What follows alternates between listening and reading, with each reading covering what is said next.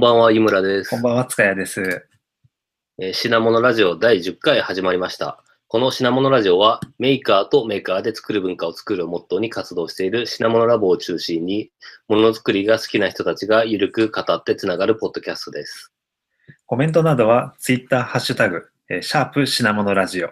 品は漢字で、モノラジオはカタカナでお願いします。はい。おー10回ですね。10そう回で。すね。とうとう2桁大台に乗りましたね。乗りましたね。こはい。のままなんとか100回へ目指して。100回で、そうです。あの、品物ラジオの番号3桁で、00なんとかって3桁でつけてたんで、まあなんか100回まで行くと、それが役立ったそうですね。感じですね。100回ぐらいになると、なんかイベントもやりたいぐらいの 感じですけど。そうです。100回、100回行かなくてもいいかだいぶ、今、そうですね。月1ペースぐらいなんで、10年ぐらいかかりそうですね。な。そうですね。はい。はい。でもなんか、もうちょいで1年経つんで、なんか1年経ったぐらいでイベントやれるといいかもしれないですね。そうですね。1周年イベントを目指して。はい。来年の1月か2月ぐらいですかね。はい。はいはい。っていうことで、はい。じゃあ今日のゲストに行きましょうか。はい。今日のゲストは、あ、紹介します？はい。あれあ今日のゲスト、岡岡田隆弘さんです。はわーい。岡田です。よろしくお願いします。はい。よろしくお願いします。す。はい。まあ、あの、品物ラボに来てる人にとってはおなじみの、あの、誘拐工学の岡田さんです。はい。っていうことで、えっ、と、どうしましょう。えっ、と、まずはなんとなく自己紹介自己を、紹介を。いきなり人に振るって。ねあはい。あの、岡田と申します。で、はい品物ラボにはなんかよく行ってて、最近あんまり行けてないんですけど、できるだけ品物ラボで一緒に皆さんと遊びたいなと思ってます。で、はい。本職は愉快工学というロボティクスベンチャーで、はいえっと、子供とつながるコミュニケーションロボット、ボッコっていうのが、あ、これ宣伝なんですけど、ボッコっていうロボットがある OK んで、です。そういうのを作ってたりとか、はい。あとはまあ他のお客さん、あ他の会社さんがこういうものを作りたいんだよねっていう時にお手伝いしたり、なんか量産したいんだけどやり方がわからないみたいな時にお手伝いしたりとかっていうのはいをしています。で、なるほど。あと、あれですね、なんか、品物ラボで出会った人とか、あと個人でいろんなものを作って、なんか以前ゲストで出てた稲垣恵子さんと一緒にプロジェクションカードっていうのを作ったりとか、はい。最近は、えっと、なんかパンを美味しく焼く装置っていうのを作ったりとかしてました。はい。そうですね。じゃあっ、ていう感そうじで。ですね。はい。まずはあのゲストの方への定番の質問というのが1個あるんですけれども、はい。えっと、まあ品物ラボと私というか、品物ラボとの出会いについてというのを教えていただきたいなと。あ、なんか、なんですかね、品物ラボ、今スタッフをやらせてもらってるんですけど、なまあ最初は、あの、普通に第1回の時に、はい。あの、立ち上げメンバーの一人の田中明親さんっていう人に誘われて、なんか面白い企画やるから来なよ、みたいな感じで言ったら、なんか本当に幅広い、なんていうんですかね。おじさんから若い人までいろんな人がいる 謎空間があるなって、おじさんが突然 LED を配り出したぞみたいなわからない 空間ができていて、そうですね。なんかすごい面白い人たちがいて、まああんまり会社の中だとこういうコミュニケーションできないなみたいなので、ハマって毎回行くようになってたんですけど、はい。っていうのがまあ出会いですね。じゃあ最初は参加者として始まったりと。そうですね。やっぱ、秋近さんに声かけられたっていうパターンですね。そうなんですよ。そはいの秋近さんとの出会いもいろいろ話があるんですけど、そこの出会いに至る話はまた後半の方で出てくるんですかね。そうそうだと思います。はい。で、で、まあ、その後、なんはか、1年ぐらいした後で、えっと、ちょっと、品物ラボ参加者だけじゃなくて、スタッフとしても関わりたいなっていう思ってて、ちょうど品物ラボが、なんか体制変更というか、ちょっと人材募集ですみたいなことを言ってたんで、じゃあ僕やりますって手挙げて、で、湯村さんと多分一緒の時期に入って、そうですね。あの、はい。スタッフ参加してるんですよね。そう、品物ラボが始まって1年ぐらい経って、そう、なんか新しい風を入れたいっていうことで、スタッフ募集しているときに、そうですね、一緒に手を挙げたうん。気がします。その時なんか他にも何人か入ったんですか？そうそうそう、コウさんとかね、そう、あ、そっか、こうさん、そうですね。うん。なんかその時に入った人も結構、うん、いますね。うん。で、なんかまあその後も徐々に、あの、ジョインしてくれ、多分まだまだスタッフ募集中だし、どうしてもやっぱ転勤とかで海外に行っちゃって参加できなくなっちゃった人とかもいるので、そうですね。あの、参加、リスナーの方で参加したい人がいれば、ツイッターでつぶやいてください。そうですね。品物ラボでつぶやいてれば多分誰かが見つけてくれるはず。っていう感じで、で、まあ、それ、その後、あの、湯村さんと一緒に、なんアイデアソンをやったりとか、まあ、あと、普通に受付とか椅子並べとかそういう地道なお手伝いをしております。いやいや、大大事ですね。はい。そうですね。あの時、なんかその、僕と岡田さんが入って、これからどうしようっていうミーティングを、その、目黒のカフェでやったんですけど、その時に、あの、品物ラボはやっぱりバンドを作ってセッションをやるっていうのが、うんあの、やりたいことだみたいな、こう、熱い議論になって、で、それでバンドを作るために、今までは、その、来て楽しいだけだったのを、もうちょっとその、バンドを組むのに注力しようみたいな話になって、こう、アイデアソンとかやったりしたなっていうのをちょっと思い出しました。そうですね。なんか自分も品物ラボに行ってたんだけど、うん。なんか行ってお話聞いてお酒飲んで結構面白いなっていうだけで終わって、なんかそうそうそう LD 配ってくれるおじさんがいるからちょっともらおうみたいな。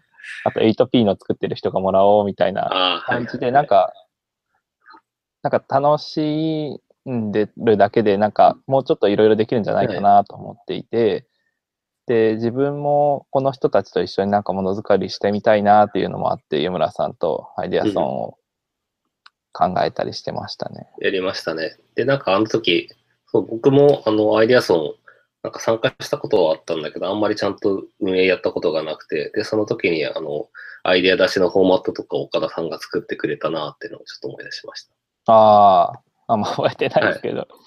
本当？はいそうそうそう。で、なんかやっぱ一番美味しいことに僕はうまくバンドに入れて、それがはいプロジェクションカードバンドっていう、はい。あ、あの、心霊写真のバンドだったっていう感じですね。そうですね。出世バンドですね、あれは。自分で、なんか、得したなって感じですね。っていうのが品物ラボの出会いで、今後もまだまだよろしくお願いしますという感じでございます。はい。よろしくお願いします。はい。で、今日はちょっとあの、まあ、事前に何の話をするかっていうのを、ちょっと 軽く打ち合わせというか、話し合ってたんですけど、まずは、まずは、何でしょう。愉快、愉快の話うん。ってざっくり書いてますけど、多分、なんか、これまでの、あれですよね。ちょっと反省を振り返る的な大げさに言うと、はい。あこの間、誕生日を迎えまして、あ、本当です33かあ、おめで。とうございます。はいおめでとうございま。そうです。もうねはい。おじさんに、おじさんになった時も、またそれはそれでまさかり飛んでくるから危険だって話ね。そうです。はい。はい、なんでもないです。そうで、なんか、あのー何の話しようかなと思ってたんですけど、はいなんか結構いろいろ Maker Faire とかさん、いや僕すごい、まずメイ Maker Faire が大好きで、 Make Tokyo Meeting はか Maker Faire とか、あの雰囲気がすごい好きすぎて、なんか、いつか出したいなって思ってたんですね。はいはいはい。わで。はい。なんか、いつか出したいなと思ってたけど、ああ、なんか、今回も出せなかったみたいな感じで、はい。なんか、もやもやとしてた時期があったんですけど、その時にたまたま Google のイベントがあって、はい。なんかその Google のイベントで Android とロボットを組み合わせたなんかを展示してみようみたいなアイデア募集中みたいなのがあったんですけど、それに出したんですよ。はい。そしたらなんか通通って、じゃあロボット作ってみたいな感じになって、え、作れないよとか思いながら、まあ自分で企画書出しといて作れないっていうのもあれだなと思って、で 作ったのが、なんか Maker Faire に出すって、その Google の人に言っていただいて、はい。あ、じゃあ出しますって言ったのが初めて出した時なんです。えー。で、その時の教訓は、なんかとりあえず、ハードル高めでも企画書出しとけばいいことあるかもよみたいなうん教訓かもしれない。はいはいはい。えーに、それが2012年ですかね。2000それ、いつ、しいや、未来か？の年、大岡山、大岡山で、あ、大岡山ですか。東京ミーティングだ2011とかですね、最後。そうですね、あの、あ、じゃあ、最後の投稿台ですね。そう、そうだと思います。はいはいはいあの、なんかね、震災があって、電力がって言ってた時期で、えー、はい。なんか、っていうのをちょっと、なんか気分も暗くなるから、アンドロイドのスマホが顔認識してくれて追いかけてくるロボット扇風機があるあれば、クーラーつけなくていいんじゃないみたいなのをはい作ってえ出してましたね。どうしよう。ー、おで、なんかそういうのに出してたら、あのー品物ラボ企画者の最初の田中吉香さんっていう人とは、なんか、はい。僕当時田中さんと一緒の会社にいたんですけど、はい。なんか、社内でそういうの一人でやってるっていうのを、なんかどこからか聞きつけてくれて、ー。えっと、なんか謎の、とりあえず、岡田さんのオフィスを見せてくれませんかみたいな無茶ぶりを わかりましたー、え同じ会社だったけど、なんか建物が違ってたんで、じゃあはいこんなオフィスですみたいな感じでー、えご案内したりとかして、まあ出会いがあってよかったな、みたいななんかまあそこからやっぱ田中さんに会って品物ラボにもつながってるし、ものづくりの面白い人いっぱい紹介してもらったっていうのがー、はい。ありますね。そうですね。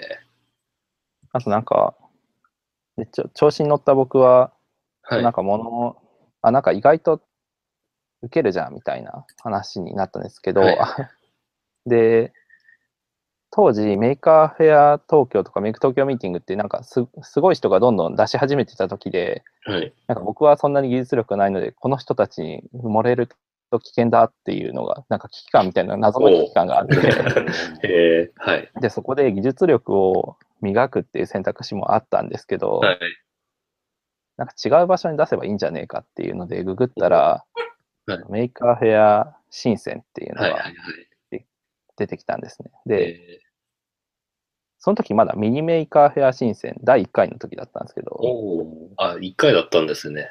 そうなんです。えで、あの、今、上田に行ったーはい。糸地さんっていうはい。はい。人が古民家の。あ、そうそう、ハブ古民家で今、元気に Arduino を作ってみようとか、割とすごい楽しそうな講習を上田でやってて、はい。上物ラボも、あれ、上物ラボも品物ラボで、品物ラジオ出たんでしたっけ？あの、あ、まだ、ちょ、伊藤、伊藤さんにはまだ出てもらってなくあて、古賀さんが参加レポートをちょっと話してくれましたね。はい。なんかその上田に行った伊藤さんと一緒に、ちょっと深セン行っちゃうみたいな感じになって、とりあえず申し込んだんですよ。はい。でもその時もの、まだ何作るか決めてなくて、はい。で、どうしようどうしようって言いながら、なんか、まあ、ピックとかアルドゥイノとかを組み合わせて、その時は切れるタブレット、あ、違うわ。ウェアラブルタブレットっていうのを作ったんですね。はい。タブレットを着て、あ、タブレットを着てっていうか、パーカーにタブレットが縫い付けてあるだけなんですけど、はい。まあ自分のパーカーの動きをセンシングして、自分のポーズに応じて、はいなんかかめはめ波のポーズをすると、中でドラゴンボールのアニメーションが再生されるみたいなもえのを作って、。はい。深センに持ってっはい。たんですよね。で、なんかそれは、なんかやっぱ一回その海外の Maker Faire っていうのが世の中にあるらしいけど、うん。どういうものかわからないからい行ってみたいっていうので、見てみたいっていうので行ってみたらすごいそれも良くて、はい。言葉が通じなくても、なんかこのポーズを取るとはいはいはい。アニメーションが流れるっていうことは、なんか喋んなくても中国の子供たちにもわかるので、なんかそれを見せて、あ、すごいみたいな感じで、はい。こう小学生たちが喜んでくれるのを見てめっちゃ嬉しかったみたいな思ない出が。あります。はい確かに、センツェンだと英語もなかなか通じないですよね。そうですね。で、はいでも本当その時はまだ20組とか30組ぐらいしああ、はかい。多分出してなくて、はい。で、海外から行った人にはなんか通訳をつけてくれて、英語と中国語の、へえ。あ、そうなんですね。すごい。なんかすごいはい。優遇された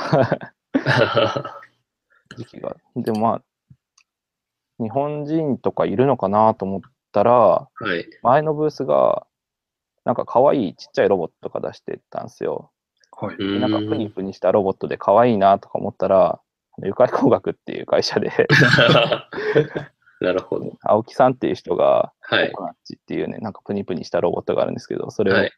出してたのが、あの、今、ゆかり工学っていうはい会社にいる最初のきっかけみたいな感じ。そうなんですね。す多ごい分。、あんま覚えてないけど、多分そこで名刺交換したんだった。へえ。すごいですね。確かに、なんか海外行くと日本人、そこで会うと日本人でも、なんか結構印象に残りますよね。そうなんですね。で、なんはいか前のブースがゆかり工学の青木さんって人で、隣のブースが、はあの、シップロップ新里さんっていう、これもまた品物あラボによくはい来てくれてる、はい。人が定番おなじみの。はい。アンドロイドで動くロボットみたいなの出していて、へえ。なんかその、その時は、僕も、その新里さんもその時初めてお会いしたんですけど。なんか、結構日本から来てるやばい人たちいっぱいいるぞっていうのがその時の印象で、これでやばい人の仲間入りだみたいな。で、一人テンションが上がってたっていう。はい。いや、しかも初回の Maker Faire に参加するとかだいぶ濃い人ですよね。そうですね。なんか、シェンツェンの Maker Faire っていうか、シェンツェン自体も今だと結構 IoT のなんか人たちよく行ってますけど、当時ってそこまで行ってないですよね。そうですね。あの、今、高須さんがやられてるようなツアーがあって、はい。すごい、なんかいいなと思うんですけど、はい。当時、あの、僕、深センがどういう街かっていうのを知らずに行っていて、はい。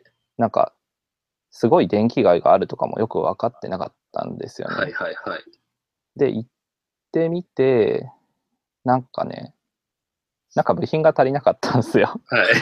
で、なんか空き場みたいなとこあんのかなみたいな感じで、その糸じいさんと一緒に調べてたら、はい。ちょうど泊まってたホテルが、はい。日本でいうその秋、はいバーチャンベイっていうのがあるんですけど、日本でいう秋葉原みたいなところのホテルをたまたま取っていて、あれ、ここ LED 買えんじゃねみたいな感じで言ったら、ちょっとはい LED とか買うとかじゃないレベルの、ハイレベルなそうですね。配れるぐらいの。街だった。なんかまあそんな、そんなぐらいの認知度のはい。時でしたね。えー、そうなんですね。なんかそう、情報もあんまな、情報もあんまなくてっていうか、なんか今だと、こう、はい。香港の SIM カードを買っておくと便利だよとか、そうですね。はい。香港からこうやって入ると一番安いよとかっていう情報が流れてるんですけど、まあ僕も多分調べれば分かったんですけど、あんまよく分かってなくて、どうやって行ったらいいんだろうとか、はい。あとは、なんかハンダゴテを持ってったはいいけど、ハンダゴテってなんか日本のやつだと100ボルトでしか動かなくて、ね。はい。なんかハンダ付けホテルでしなきゃいけないのできない、やばいみたいな 感じでございました。ええじゃあ、そのし深センに行こうと思ったのは単純に時期とか、ば日本からの近さってことだったんですか？うん、なんなんか面白そうだねって思ってて、で、その、えっと、その糸じいさんと一緒になんか作りたいですよね、みたいな話をしてて、なんか糸じいさんが、あ、俺もし、なんか申し込もうぜ、みたいな、もう申し込んだよ、みたいな話をどんどん進めてて、あ、じゃあ行きます、行きます、みたいな感じで、そう、なんかさすがに、あの、アメリカの Maker Faire が大きいっていうのは知ってたんだけど、はい。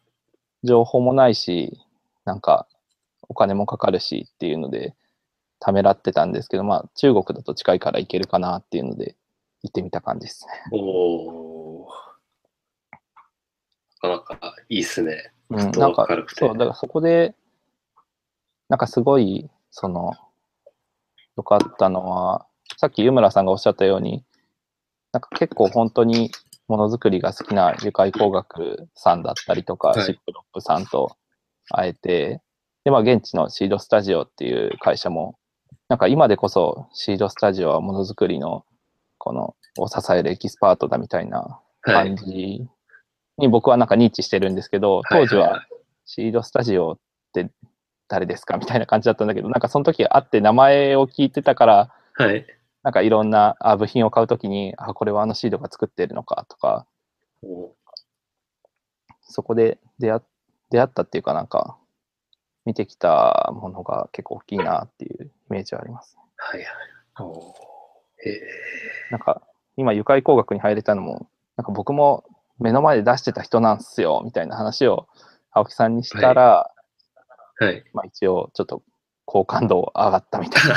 っていうのが。社長面接でそういうのがあったんですね。あ、いや、なんか、そうですね。一応、あの、入社面接受けたときに、いや実は深センでもお会いしてまして、みたいな くだりをしゃべった。へえ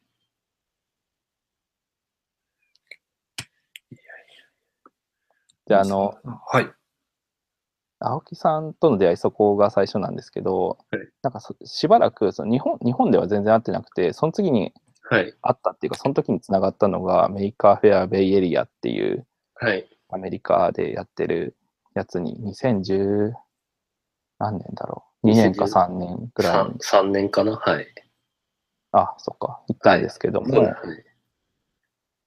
なんかその時は、そんさっきの深センは、糸地さんと一緒に行ったんだけど、その時は一人で行ったんですよね。はいなんかどうしても、なんか、あ、そう、メーカームーブメントとかがみんな言い始めて、これもやばい乗り遅れると思って焦って、ちょ行くしかないと思って行ったっていう感じなんですけど、なんかその時、私、そのちょっと前に結婚して、はい。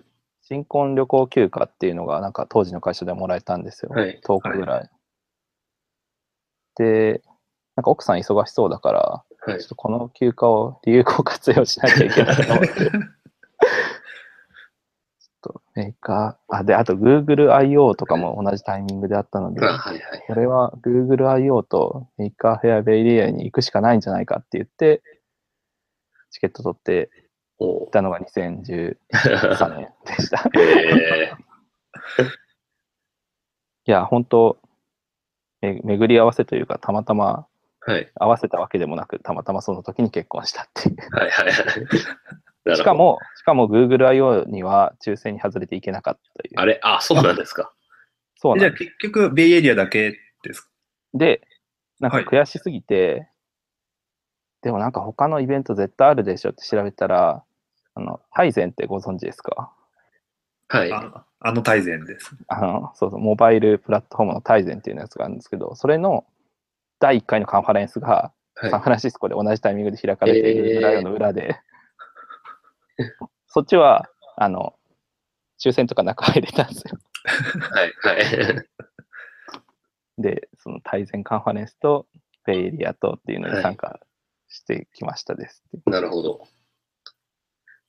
なんかそこで、参加っていうか、あれですか、出店側ですか？あ、それもね、あの、現地で、現地でまた糸地さんに会って、おお。手伝ってよとかって言われて、その場で、あ、で、また隣がなんか新里さんだったんですけど、そういう思い出してすごいっすね。ですよね。はい。普通に、あの、参加者として行ったんですけど、はい。なんかその辺の界隈の人に手伝ってよって言われて、はい。はい。やってました。で、そのさっきのシードスタジオっていうのがまた出てくるんですけど、なんかはい Seeed Studio っていう会社にブースがあって、そこにユカイ工学っていう会社が、なんか物を置いてるけど、ユカイ工学からは人が誰も来てないから売り子募集中だみたいな話があって、えなんか岡田さん、そのタイミングで、 Maker Faire 行ってるんだったら、ちょっと売り子やってくんないって言って、ー、言われたのが、同じ人ばっか出てくるけど、また田中明親っていう人なんはいですね。。はい。田中明親さん、当時、スタンフォード大学、まあ、あの、その界隈に暮らしてらっしゃって、はい。で、なんか、愉快工学さんから、売り子頼まれたんだけど、僕はちょっと子供がいて忙しいから、岡田さんやっといてみたいなことを言われて、えざざっくり言うとそういうこと言われて、ー、言い方は多分ね、もっと丁寧だったと思う。で、履行やったんですね。なんか1日ぐらい。そのコナシっていう Bluetooth を使っはいはいはてい簡単にアプリが作れる IoT ボードみたいなのがあるんですけど、それを売るんですけど、僕その時 iPhone、あ、でそれは iPhone につながるんですね。iPhone 持ってなくて、はいこれが何なのかっていうのがいまいちわからないまま、あの、振り越してたと。えそう思うと本当、ー、はい。あ、で、なんかこの、最終的にこの話回り回って、だから僕は今床にいますみたいな話なんですけど、結局、はい。糸地さんと新里さんと田中明親さんに操られてる感が なるほど。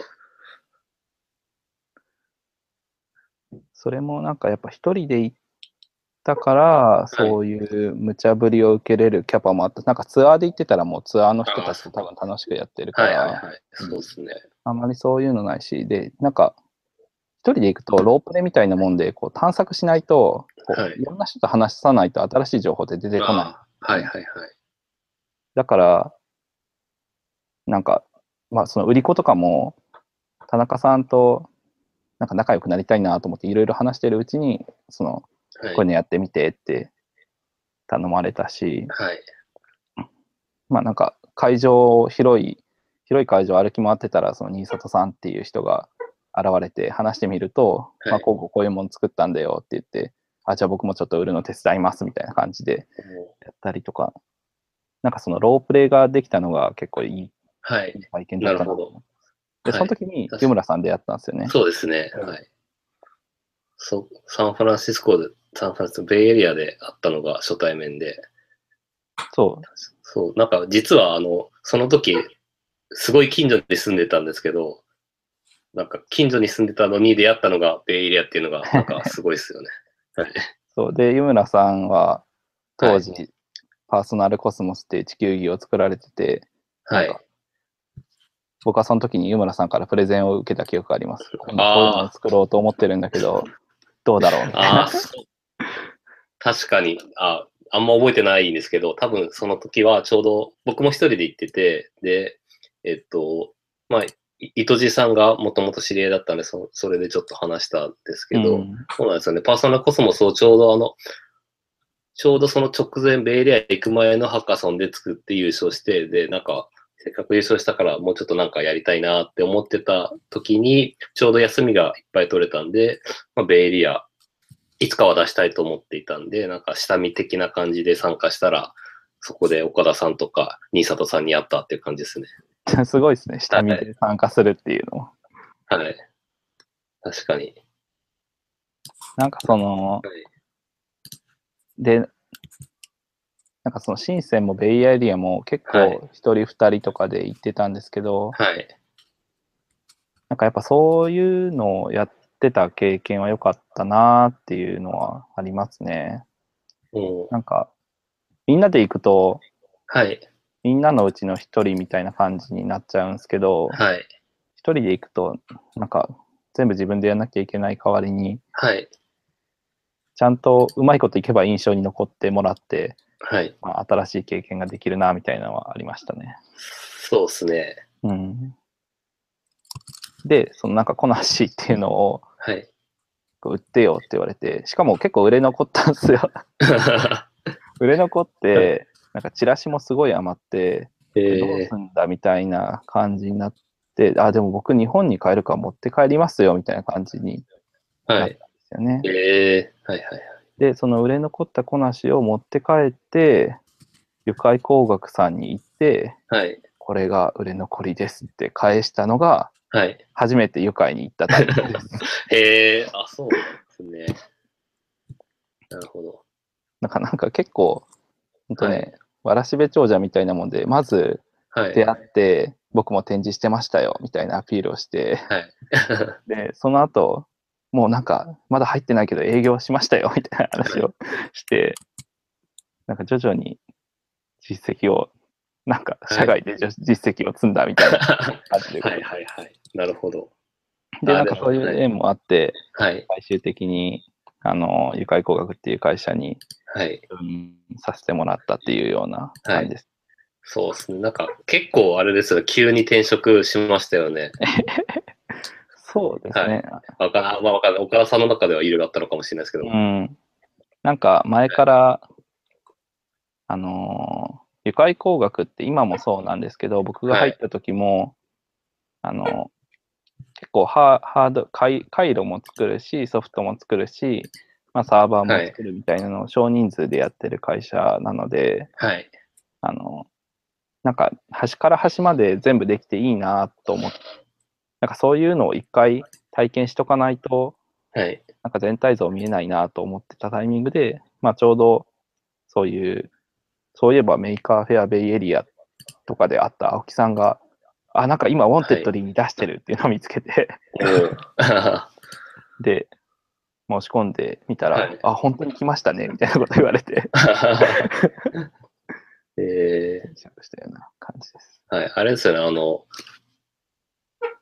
多分ベイエリアにあ、ベイエリアであった年の冬だったと思うんですけど、いあの、伊藤じいさんち、伊藤じいさんちで、あの、伊藤さあん、に新里さんと、そうそう,、岡田さんと僕で、鍋を、鍋をし、そう。なんか、あの時に、その、なんだろう。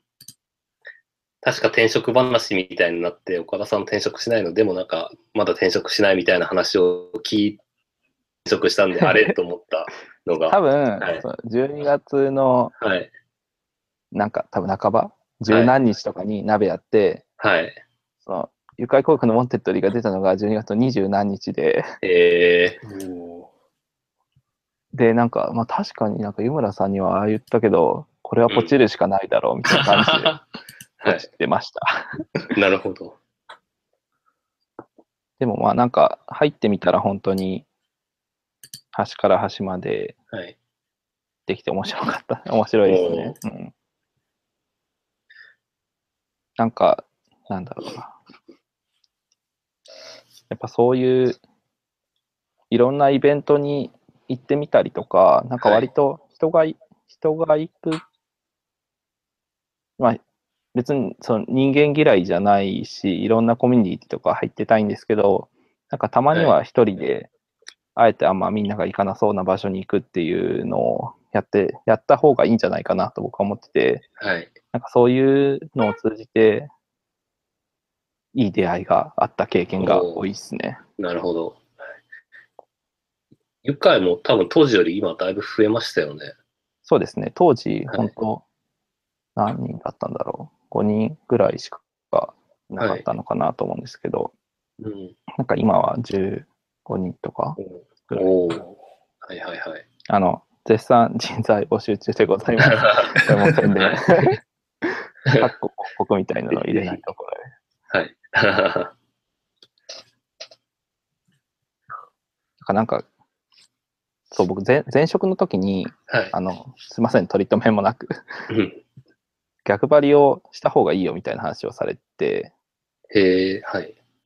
なんか、あ前前職って、隠してないソ、ソニーっていう会社なんですけど、はいそのはい VHS にみんなが貼ってたのにベータに貼るとか、はい。なんかトリニトロンってすげえ開発が難しいんだけど、あえてトリニトロンに貼るとか、そういう逆張りが得意な会社で、やっぱそういうことをやんなきゃダメだよみたいな話をしされてて、はい。あ、僕も本はい当その通りだなと思って、みんなすごいウェブ、ウェブって言ってたから、はい。じゃああえてなんか電子工作行ってみようとか、はい。なんかみんなアメリカ、なんか当時結構あの、あ、メーカーフェレア申請行った時とか、ちょっとあんまり中国好きじゃないイメージの世論になってたんですけど、なんかじゃあ中国行ってみようとかっていう感じで、はいはいはい。なんか逆に貼ったことでいろんな出会いがあったなっていうのは思います。なんかあれですね、ユカイ工学のその社名の由来もソニーの社訓というか、井そうです、深さそうんが言ってた、自由で愉快、推奨ですそうね。そうそうそうそ自由で愉快活発な理想工場っていうのが、うですよね。になりたいっていうはい。のですね。えー、だから割とその、なんかあえて逆に攻めるみたいなのははい。好きで、なんかすごいビジネスランチみたいなのが流行ってるけど、そうじゃなくて、ただ単にカレーが食べたいから カレーの会みたいな のも、湯村さんとかとやってたんですけど、でも意外とはいそこからビジネスが生まれたりとかしてますね。なるほど。はい。またカレー食べたいですね、湯村さん。そうですね。カレー、はい。なんか、あれですよね。はい。かアジェンダにカレーってあったから、割と、あの、つなげてくれた感じですけど、カレー、カレーって何かって、こう、多分、あんまりリスナーの方はご存じないと思うんですが、なんか、カレーを食べるために、カレーを食べる会っていうのをやってたら、なんか、わらわらと人が集まってきて、なんかそこで面白い話がいろいろできたっていう、そんな感じですよね。そうなんですよ。なんか、はい。なん、なん、もうきっかけはもはや覚えてないですけど、カレーが食べたいよねみたいな感じにはい。なって、湯村さんと僕、その当時、さっき言ってたように、そうそうそう。近くに住んでたんで、うん。じゃあ近場でカレーでも食べますかみたいな感じだったんですよね、そ最初。で、古賀さんも近所に住んでて、はい。うんあと僕の友達の平野さんっていう人も近くに住んでて、そう。なので、最初は近くでなんかやりたいねってちょいちょい話してて、うん。で、そっか、あれか、あの、僕が、えっ、と、僕昔からブログ書いてるんですけど、大学生の時から。ブログの、ブログ書いて10周年になったから、なんか10周年のちょっとしたパーティーをやろうっていうことで、無理やり僕の知り合いをいっぱい集めて、ちょっとした飲み会みたいなのをやったんですけど、その時に、えっ、と、その、地元に住んでる人たちでちょっと軽く日課をやって、その時にカレーを食べたのが、岡田さんと平野さんと僕で、その、平野さんっていう人はカレー好きすぎて、なんか、2日に 1日おきぐらいにカレー食べてるぐらいカレー好きな人で、なんかそれでカレーを食べる会をまたやろうみたいな感じで、カレーちょいちょいやってるって感じですかね。そうですね。なんはいか、でも、それも本当に、ただ近くの人でカレーはい。食べるだけでよかったんですけど、なんかせっかくだからって呼んだ人が、はい。なんかやっあの、湯村さんの友達とかすごい面白い人が多くて、そういう人たちと一緒に食べてるうちに、なんか実際に、あの、一緒にお仕事をさせてもらったようなケースもはい。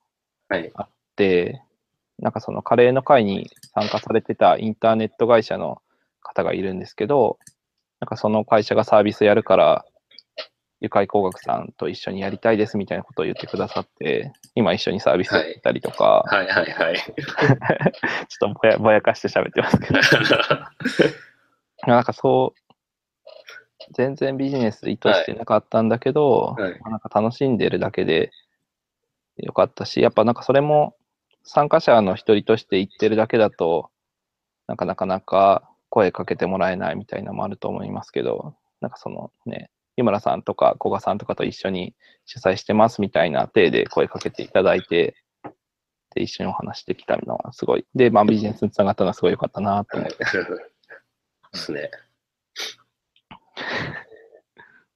なんか、大人になると、なんだろう、なかなかきっかけがないと飲み会とかやったりしてないんで、なんかカレーはちょうどよかったのかなって。そうなんですよね。カレー好きな人しかいないしね、世の中。はい。あんま嫌いな人いないから。はい。お酒飲めなくても参加できるし。そうそうそう。僕はお酒飲めないんで、カレーはすごいありがたいなと思います。っていう感じで、なんか本当に愉快工学行って、行ったのもそうだし、一緒にこういう新しいお話をみたいなのも、なんか割と、なんか、そのね、ロー,、まあ、ロープレってさっき言いましたけど、はいはいはいいろ。んなイベントでやった人たちとやれるっていうのはすごい幸せだなと思っております。そうっすね。確かに人のつながりとか超大事っすね。うんなんかあんまり、なんて言うんだろう。ビジネス、なんなんて言うんですかね、あの、異業種交流会的な合コンみたいなのには行ったことないんですけど、はい。そういうのじゃなくて、なんかふとイベントで出会った人とできるとかっていうのが、なんか逆にそっちの方が一緒にやりだしたらなんかす強いつながりなのかな。はいはい名刺交換とかじゃなくて、なんか物を見せ合って、まずそこから始まるみたいなのが、すごいいいなと思いましたね。なんか、あの、自己紹介するだけだとあんま覚えてないんですけど、作ったものは結構覚えてることがあって、うんだから作ったものを見せるっていうのは結構大事ですよね。そうですね。あと、まあそこから、ね、Facebook とかでつながれればどういう人かっていうのがわかるので、はいはいはい。あ、またこの人、なんか基盤発注してるよとかっていうのがどんどんどんどん印象になってきて、あ、もうこの人と絶対会いたいみたいな感じで話そうとかっていう感じにはい。なっちゃいますね。なるほど。はい。で、なんかある程度、こう、知り合いできると、なんか新しく知り合った人でも大抵誰かの友達だったりして、つながりが結構作りやすかったりするんですよね。そうですね。はい。それで、まあ、一緒に本当にものを作ったりとか、お互い作ったものを見せ合ったりってはいいう関係ができるようになるかなと。で、まあ、そういう場として品物ラボが働けばいいかなとはい思っています。そうですね。はい。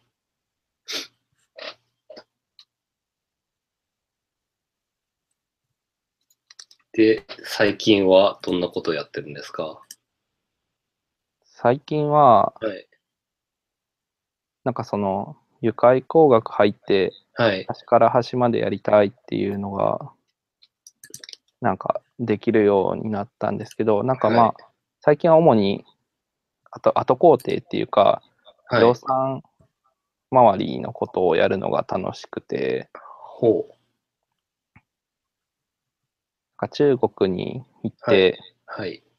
工場の人と話して、まあ、もうちょっと安くしてよみたいな話とか、はい。はい。あとは、なんかこういう順番でテストをしてね、みたいな話だったりとか、はっていうのを、なんか、あんまりその、一人で、一人でメイクしてるだけだと、はい。できないところを会社でやらせてもらってるんで、それがすごい今面白いですね。なるほど。えー、なんか結構中国っていうか深セン行ってるイメージなんですけど、どれくらいの頻度で行ってるんですか？そんなには言ってないんですけど、はい。なんかまあ、どうだろう。ならすと3ヶ月に1週間とかだとは思うんですけど、はいはいはい。あ、まあでも結構行ってますよね。はい。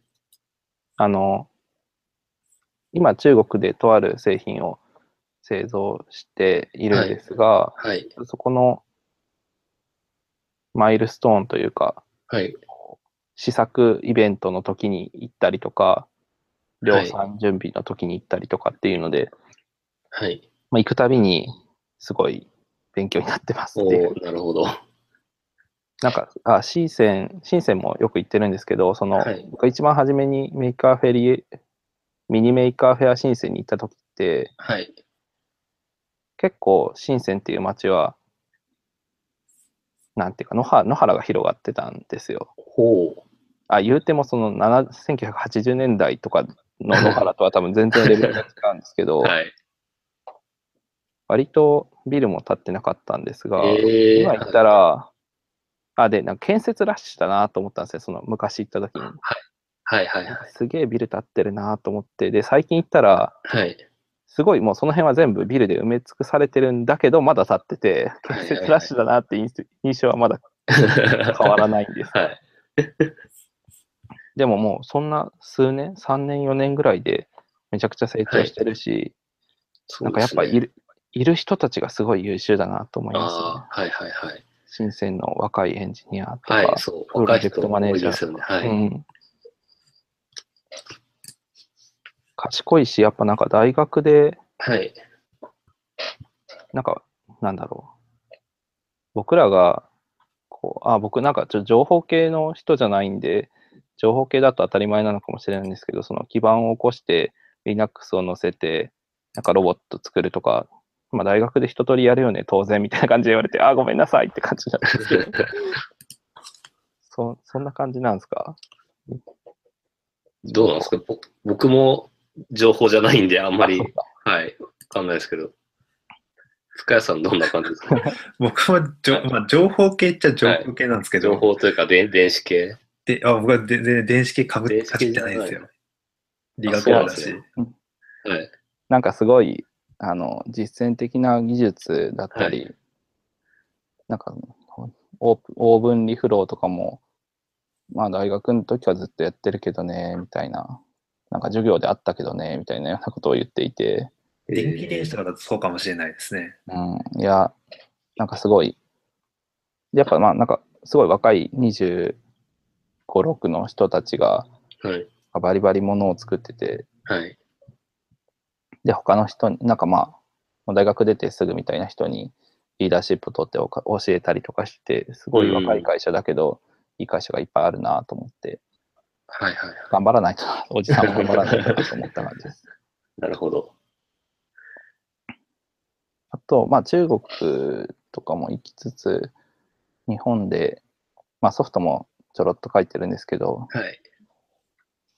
なんかね、面白かった話としては、テレックを自分で撮るっていうのをや。りましたね。あ、本当ですか？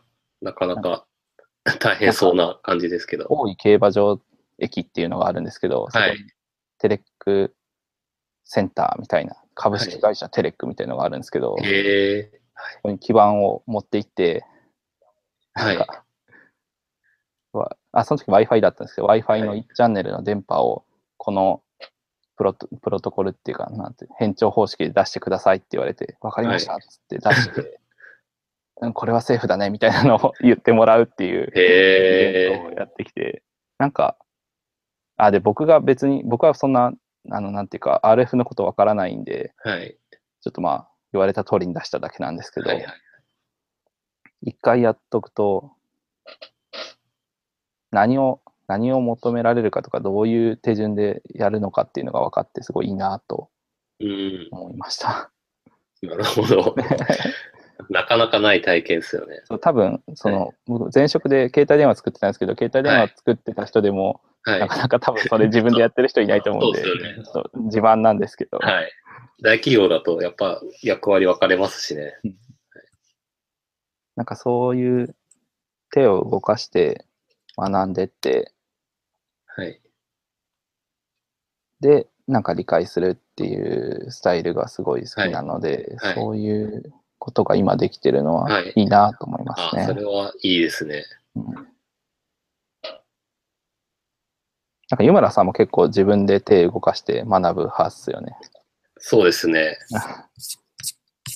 僕も結構、なんか、やったことないことはやってみようって思ってうん。やる派なんで、いろいろやってて、そのせいでよく器用貧乏だなと自分で思うんですけど。はい。だってなんか、あはい完全に余談ですけど、学生の時、はい家具。とか自分で作ってたとかあそうです。そうですね。作ってました。今度教えてください。いや、はい。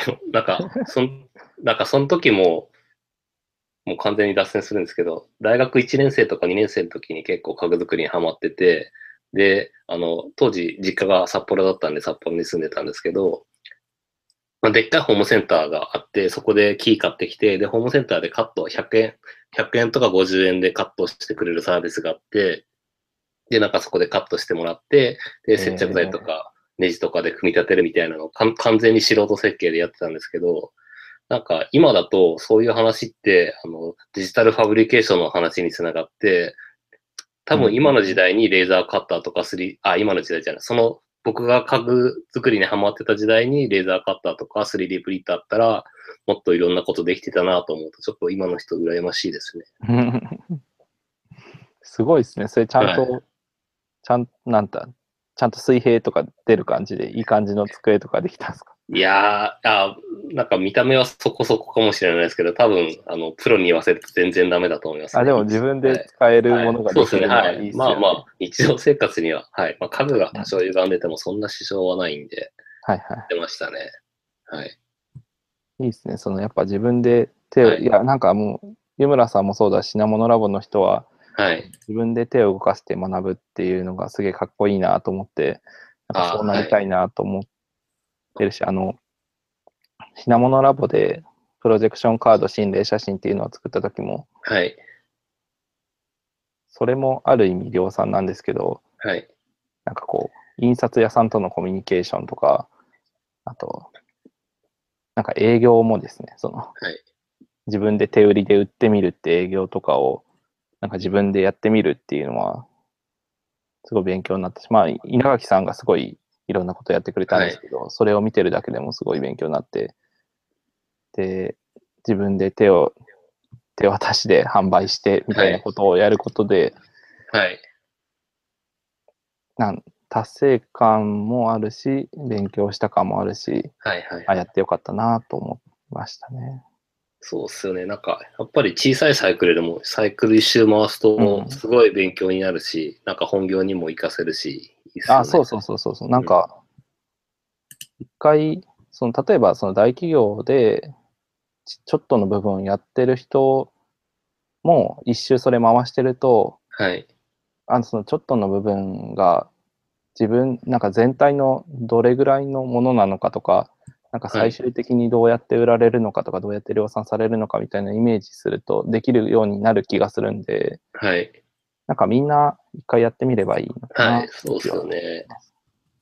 なんか、昔だと、やっぱり、なんかちょっと売るには、こう、一大決心をしなきゃいけなかったのが、今だと全然うん趣味レベルで、なんか、そうですね。は販売もネットでできるし、うん。その他の作るやつも結構道具とか充実して趣味レベルでできたりするし、うんなんかいろいろやりやすいですよね。そうですね。まあもちろん、その、ね、なんか、口に入るもの、なんか、お菓子は簡単に作って売れるけど、食中毒出さないように考えなきゃいけないみたいな、依然として難しい部分はいっぱいあると思うんですけど、なんか、やり、やりようはあるかなっていう感じになってきはいはいはい。ましで、そこで仲間も見つかるかもしれないし、はい。それが自分の実績として書けるかもしれないし、みたいな。はいはいはいはい。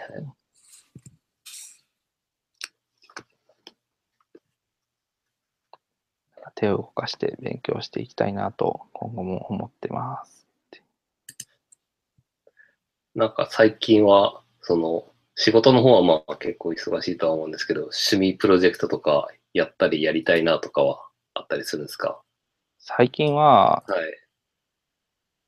最近はですね、あの、ちょっと、一応結婚してるんですけど、あんまり家庭を顧みてないなと思って、奥さんのためにアプリ、IoT デバイスを作ろうと思っおて、ーはい。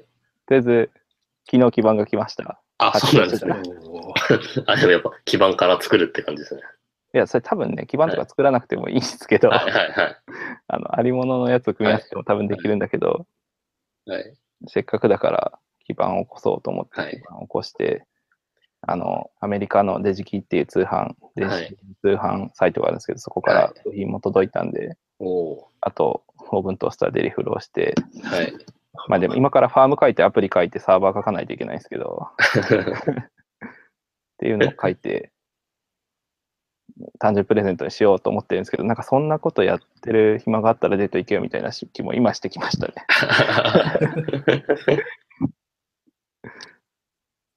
えーそれ。なんかそう、そういう、まあそれもなんかある意味練習で、その、なんだろうな。はい。やっぱ他の、なんか知らない人に物を売って評価されるのって結構怖いし、はい。その知らない人だと自分が手の届かないところで使われるから、その、なんかクッキー売って食中毒出しちゃうみたいなリスクもあるにはあるんだけど、はい。まあ、奥さんだったら、こう、ハンバーグ作ってあげて食べてって言って、まずいって、ごめんなさいって済むっちゃ済むから、ちょっとそういう感じで、奥さんを実験台にはい。システム1個作ってみようと思ってやってます。うまくいったら、ななるほど。はいおうちハック発表会で、おうか品物ラボで発表します。ぜひぜひ。やっぱ自分で使ってみるの大事ですよね。うん。しかも、まあ、奥さんとかなんかね、はいあの、忌憚なき意見が出てきそうじゃないですか。なるほど。うん。あと、なんか最近料理が好きなんですけど、そのはい料理と、なんかああいう IoT、料理とメーカームーブメントとか、あと、まあ料理ってさっき発発酵が好きなんですけど、その、なんか発酵ってはい結構微生物の働きだから、その生物っぽい話と IoT とかっていう風なのを、はいはいはいまあ、まあ、近々やってみたいなと思って、まだ手を動かせてないんで、はい。今後の、今後にご期待ください。今後に、はい、期待します。はい。興味がある人はぜひ一緒にやりましょうっていう。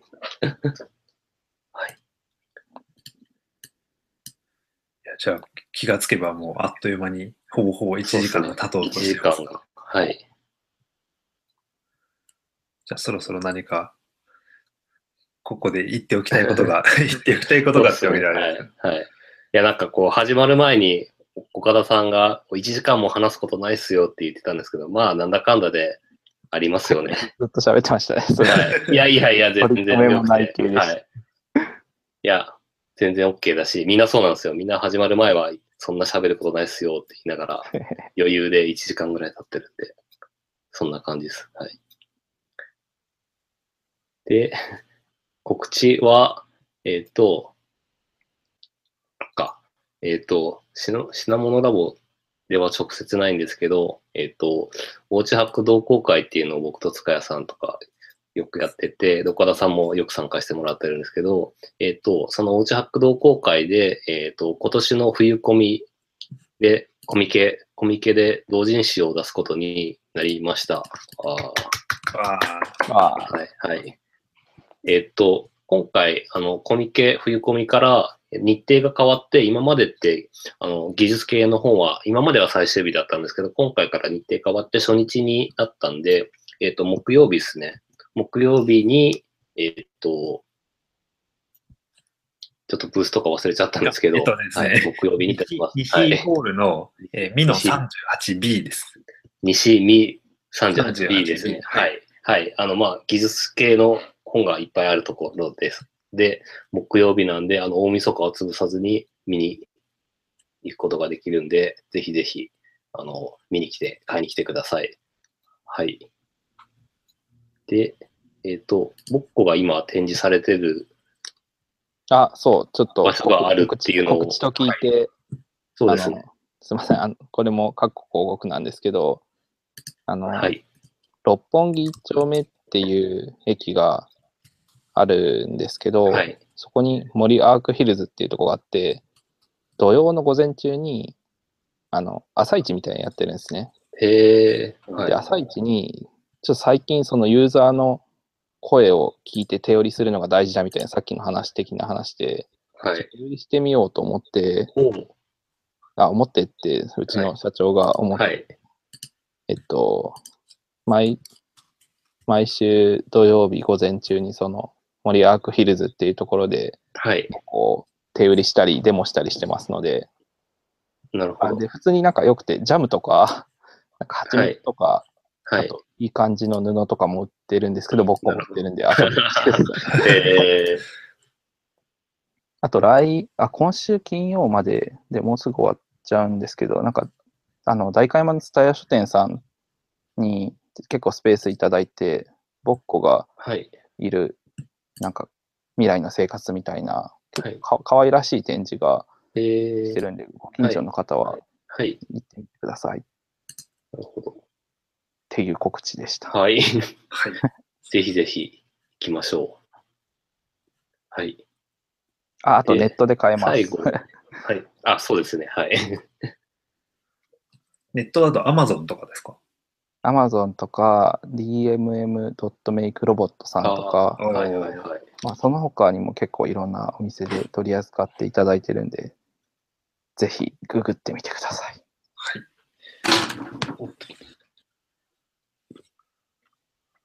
はい。で、ごめんなさい。もう一個告知があって、告知というか、なんだろう。お知らせ、宣伝ですが、えっと、10毎年12月に、えっと、アドベントカレンダーって言って、1、12月1日から25日までの25日間を、一人一個ブログ書いて、で、みんなで25日間、25個の記事を書きましょうっていう、アドベントカレンダーっていう文化が、あの、ソフトウェアエンジニア界隈で結構あって、もう、あの、割と定着した感じなんですけど、で、それでいろんなテーマのアドベントカレンダーが立ち上がっていて、で、さっきちょっと言ったおうちハックのアドベあおうちハックに関するアドベントカレンダーも今立ち上げて、もう結構20人ぐらい待ってたんで、もうちょいで生まれそうかなっていう感じなのと、あと、まあ、品物ラジオに関連するところで、えっ、と、ポッドキャストについてのアドベントカレンダーっていうのを、あの、立ち上げて、で、えっ、と、品物ラジオって、あの、どうやって配信してるか、この YouTube ライブで配信してるんですけど、どうやって配信して、で、どうやってアーカイブして、で、どうやってその XML の RSS を配信してるかみたいな話をなかなかする機会がないんで、そういうのをブログにまとめて書こうと思ってるので、もしよければ見てくださいっていうのと、まあ、これ聞いてる人でもしポッドキャストをやってるとか、まあ、あの、聞くのがすごい趣味だっていう人で、なんか、共有したいノウハウがある人は、ぜひ、その、ポッドキャストのアドベントカレンダーに書いてみてください。ポッドキャストアドベントカレンダーでググれば出てはいきます、。多分出ると思います。なんかね、うまく見つけられなかった。あ、うん本当？じゃあ、ちょっとまた後でググってみます。はい。多分、キータのあのアドベントカレンダーキータの、はい。キータの、その他のジャンルにあります。ああ、はいはい、ありました。ちなみに僕もですね、今年ハックした IoT ガジェットアドベントカレンダーというのをはい。作りまして、もちろん誰も、あ の僕一人だけしかいないっていうので、乱立。あの購読者数が19人いるのに、あの執筆者が1人しかいないっていう、はい。まあ、もうそれもちょっと気になる方がいたら、ぜひ、僕こうハックしましたみたいなのが書いてくれもらえるといいかなと。あと、あとですね、ちょっと品物ラボ絡みでですね、先週、あの、久しぶりに品物ラボのイベントがありまして、で、そこの時のテーマが、えっ、とですね、なんだっけ、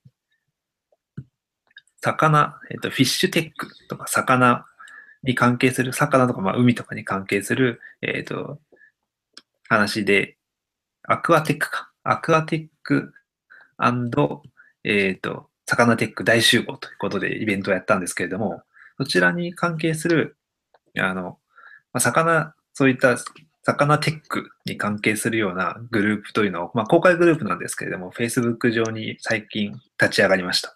で、こちらのところのも、えっ、と、興味がある方、ぜひ、えっ、と、参加していただきたいなということで、えっ、と、多分、魚、漢字魚で、モノラボ、魚、魚モノラボっていうのは、魚モノラボっていうのちょっとまだ多分名前決まってないと思いますけど、で、えっ、と、Facebook で検索かけるとおそらく引っかかると思いますので、ぜひよろしくお願いします。はい。小ノートにもリンク貼っときます。はい。ちなみに、その、先週の品物ラボど、どんな話があったんですか？僕いやちょっといけなかったですけど。あの、すごかったっすよ。あの、すごかったっすよっていう表現もどうかと思いますけど、結構あの、最近あの、IoT 絡みで、まはい。あの、まあ、空だとドローンで、はい。で、まあ、一大ブームになってると思いますけれども、で、はいまあ、陸絡みだったら、まあいろんな、あの、新しい、なんていうかな、昔で言うところのセグウェイとかみたいなものもあれば、あの、よく高須さんが乗ってるような、あの、はい。ホバーの、ホバーではいなんていうのかな、ああいうメカとかもありますけど、実はその陸海空の中で海回りっていうのは、実はこう、あまり注目されてなかったところなんじゃないかなというので、はい。えっ、とですね、まずはそのアクアテックで起業された、えー方の話であるとか、はいあとはその釣り好きのエンジニアの方が魚の関係するテクノロジーで熱いっていうと話をしたりとか、それがあの、例えばその魚のささ写真を撮って、この魚はどれだみたいなのを画像判別するみたいな話とかですね。えでそれがまだなんか全部はできてないらしいんですけど、ー、はい。そのとにかくもう、この魚のその写真を見ても、どれがどれだか 実はやっぱ素人が見ても全然わからないんですよね。はい。そういうの線があるみたいなね。ここがちょっと黒い線があるのはこっちですみたいな、なんか、魚の名前とかもなんとかもどきみたいなのがあったりとか、こう、話を聞いてるだけでも本当に楽しいイベントでした。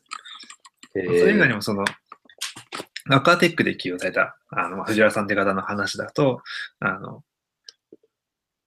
どういうふうな時に、その魚の餌をやるべきなのかとか、やらないべきなのかっていうのを、はいあのまあ観測したりとか、あのただなんか、いけすの場所を書いたらしばらくは餌を与えない方がいいよとか、そういういろんな、えー、そのノウハウみたいなのとかを、はい。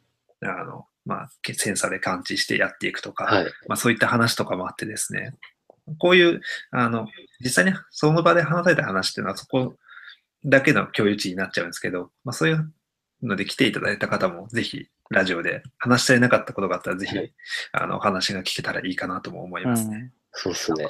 この間のその品物ラボ僕も参加してたんですけど、あんまり今まで頭使っ魚のこととか海のこととかってあんまり気にしてなかったんですよ。どっちかっていうと、その、目に見える陸のこととか、空のこととか、近場にあるのを気にしてたんで、だから結構、あのーなんか頭の体操じゃないけど、今まで考えたことないけど初めて考えるみたいな人たちが多かったから、結構突拍子もない目のアイデアが多くて、なんかそれをちゃんと技術に落としていくと、なんか新しいものできそうだな、みたいな感じの、なんか、いつもよりも自由な発想でみんな、やい、ワイワイやってて、結構いい雰囲気でした。そうですね。質疑応答が本当に盛り上がっていて、うん。なんか、終わらないみたいな。終わらない。いっぱい経っても終わらなくて、あの、時間が45分を押すっていう、そういうことがありました。ちなみに、あ、そうなんです。あの、一応それが前半、あの、そのお二人が一応メインで話されてたんですけど、実はその前に、あの、トライボッツの近藤さんっていう方の、あの、モルペンっていう、うんあのペンギンロボットの話もありました。ちょっとその、近藤さんの時間の関係で、前半の方にちょっと話してもらってっていうような形になっていたんですけれども、はいそれもその後、まあ、いろんなところでやっぱり展示が見れたりとかもするので、トライボッツのその、まあ、ペンギンロボットっていうのも、まあ、はい。今気になるロボットだなと思いました。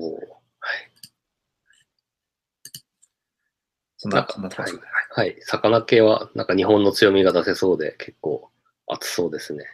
そうですね。はい。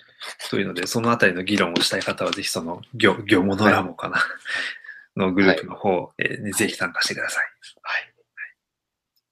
はい。はい。っていう感じで、じゃあ、はい。